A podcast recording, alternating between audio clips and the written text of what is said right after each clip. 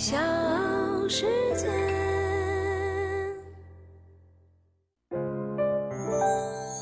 大咖故事，故事舅舅，越说越有。效力于英超热刺队的韩国球星孙兴敏，二十二号以二十三粒进球拿下了本赛季英超的金靴。和他分享这一荣耀的还有利物浦球员萨拉赫。孙兴敏和萨拉赫呢，都是在三十五场比赛当中收获二十三球，但是和打进五粒点球的萨拉赫不一样，孙兴敏的进球当中没有点球，都是干货。此外呢，孙兴敏的左右脚实力均衡，他用左脚打入了十二球，右脚打入了十一球。我是唐莹，欢迎各位收听和订阅《大咖故事》。在微信公众号也可以搜索“大咖故事会”，关注收听我的节目。那今天的大咖呢，是第一个在英超摘得金靴的亚洲球员孙兴敏。作为第一个在英超摘得金靴的亚洲球员，孙兴敏在比赛之后就说：“获得这样的一个奖项，真的是不可思议。”这是他小时候的梦想，而现在这个梦想变成真的了。孙兴敏呢，还在社交平台上分享了自己和金靴的合影。他说：“谢谢我的队友、俱乐部还有球迷，没有你们，我就不可能得奖。我非常的自豪。”对于韩国足坛，甚至整个亚洲足坛来说，摘得英超的金靴，这不仅是孙兴敏个人的荣耀。也是整个亚洲足球界值得庆贺的事情。英超收官之战，客场五比零大胜诺维奇之后，北伦敦劲旅托特纳姆热刺成功的锁定了下个赛季欧冠联赛的参赛资格。很显然，这支赛季初期一度在积分榜上排名第九位置的球队，通过意大利名帅的调教，迎来了一个让新白鹿巷球场球迷们满意的赛季。而此役呢，韩国天王孙兴敏更是上演了梅开二度的表现，直接创造了亚洲球员首夺英超金靴的历史。那此役之前呢，孙兴敏在射手榜上落后萨拉赫一球，排在了第二。由于埃及射手此前在足总杯决赛当中遭受了伤病的困扰，很多亚洲球迷呢都期待着韩国国脚能够在末轮对阵诺维奇的比赛中收获进球。进而呢，创造亚洲球员首次拿到五大联赛金靴奖的历史。而球员孙兴民本人表现也是不负众望，在下半时最后时刻连进两球，和在另外一场比赛收获进球的萨拉赫并列积分榜榜首的位置，成功的拿到了本赛季的英超金靴奖。尽管说孙兴敏创造了亚洲球员首夺英超金靴的历史。不过呢，韩国媒体似乎并不太满意跟萨拉赫分享这一荣誉的结果。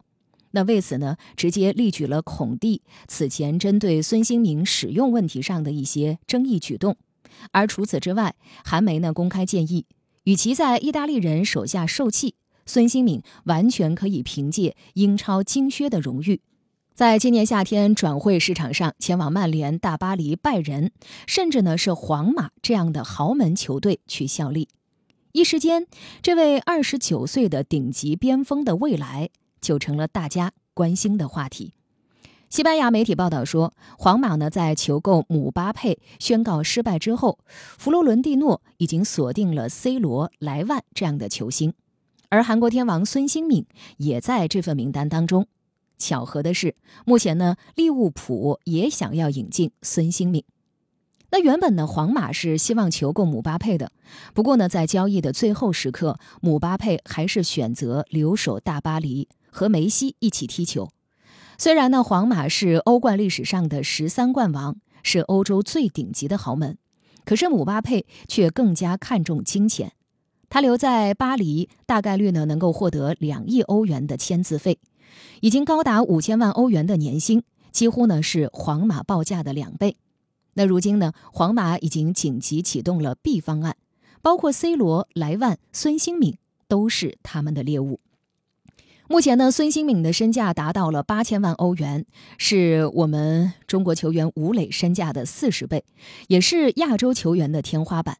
那尽管呢，皇马求购孙兴敏会花费数千万欧元的转会费，不像姆巴佩那样可以免签，但是呢，孙兴敏的年薪并不是太高。他在热刺的时候呢，年薪是八百万欧元，那么皇马开出一千万欧元，这位韩国球星已经没有拒绝的理由了。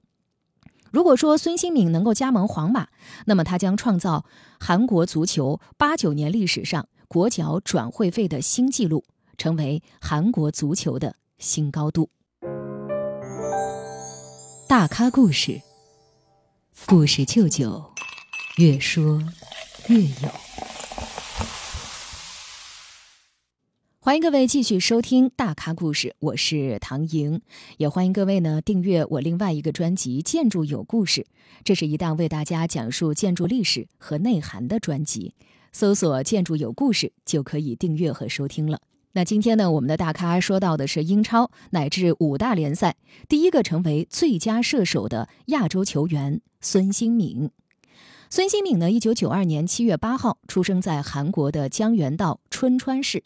他是韩国的足球运动员，司职前锋，现在呢效力于英超托特纳姆热刺足球俱乐部。那他作为一名攻击手，在射门环节上可以说相当的果断，而这个呢也是一名射手必备的素质。同时呢，孙兴敏身体强壮，有速度，有突破，也有传球，表现相当的全面，可以在各个位置之间无缝的衔接。孙兴敏既具备亚洲人的灵活、快速和爆发力强的特点，同时呢，又具备韩国人坚韧、战斗意志坚定和奔跑能力超强的特质。英超乃至五大联赛第一个成为最佳射手的亚洲球员，这是孙兴敏现在头上最耀眼的光环和标签。可以说呢，这是英超成立二十多年来第一次出现亚洲人拿起最佳射手奖项。那同样呢，也是五大联赛历史上第一次出现亚洲金靴这样的情况。所以现在人们都很想知道，那现如今的孙兴敏到底有多强，强到什么样的程度呢？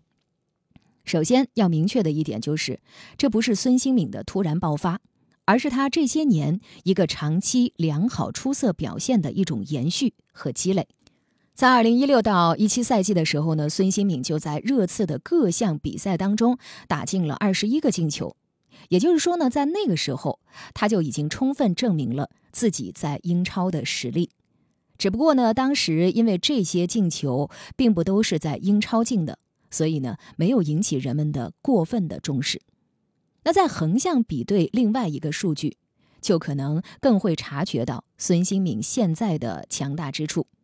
在孙兴敏之前呢，德甲联赛单赛季进球最多的亚洲数字是十七个，西甲、意甲和法甲这个数字呢分别是八个、十个和十二个。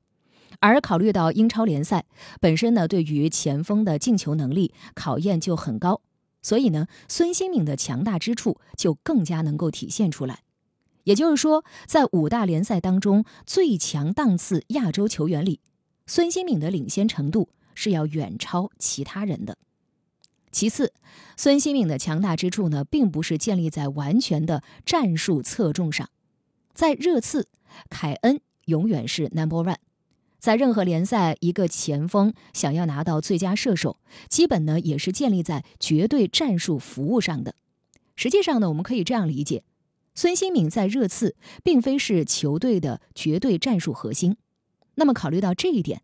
他还能进这么多球，就更加能够体会出孙兴敏的强大。在热刺初期的时候呢，本身定位为边锋的孙兴敏，它的主要作用和功能就是为了服务于中锋凯恩，这个呢也是正常的事情。那实际上，边锋服务于中锋的战术思路都是天经地义的，除非呢是梅西、C 罗这样的巨星哈。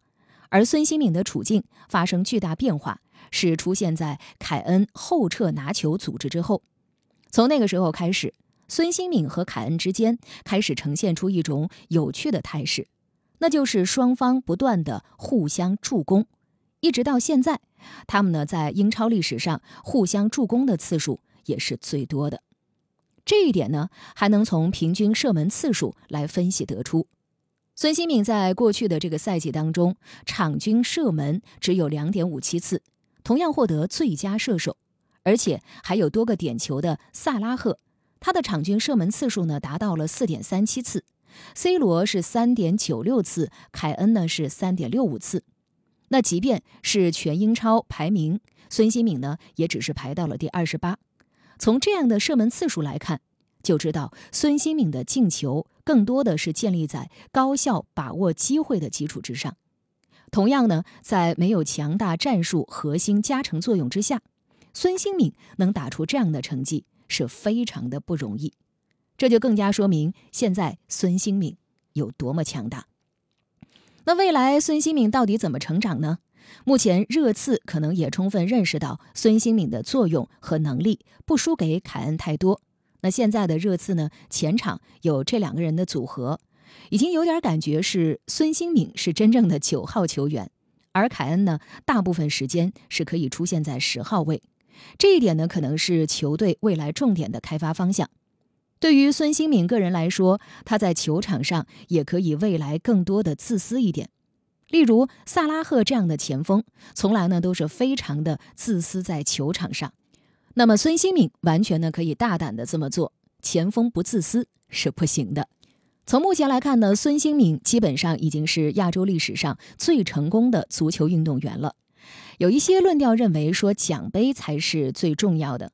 比方说什么朴智星比孙兴敏更强这样的奇怪言论呢，也有不少。但实际上，懂球的明眼人都知道，朴智星的战术地位和足球能力，对比孙兴敏现在在热刺，恐怕不是一个级别了。那对于中国足球来说，虽然不能指望一夜之间出现一个我们自己的孙兴敏，但是这样的路线才是发展足球应该走的。现如今呢，国内的足球环境还是比较糟糕的。那未来呢，想要真正的让足球水平有更好的发展，就应该督促和鼓励到国外呢去学习先进的技战术。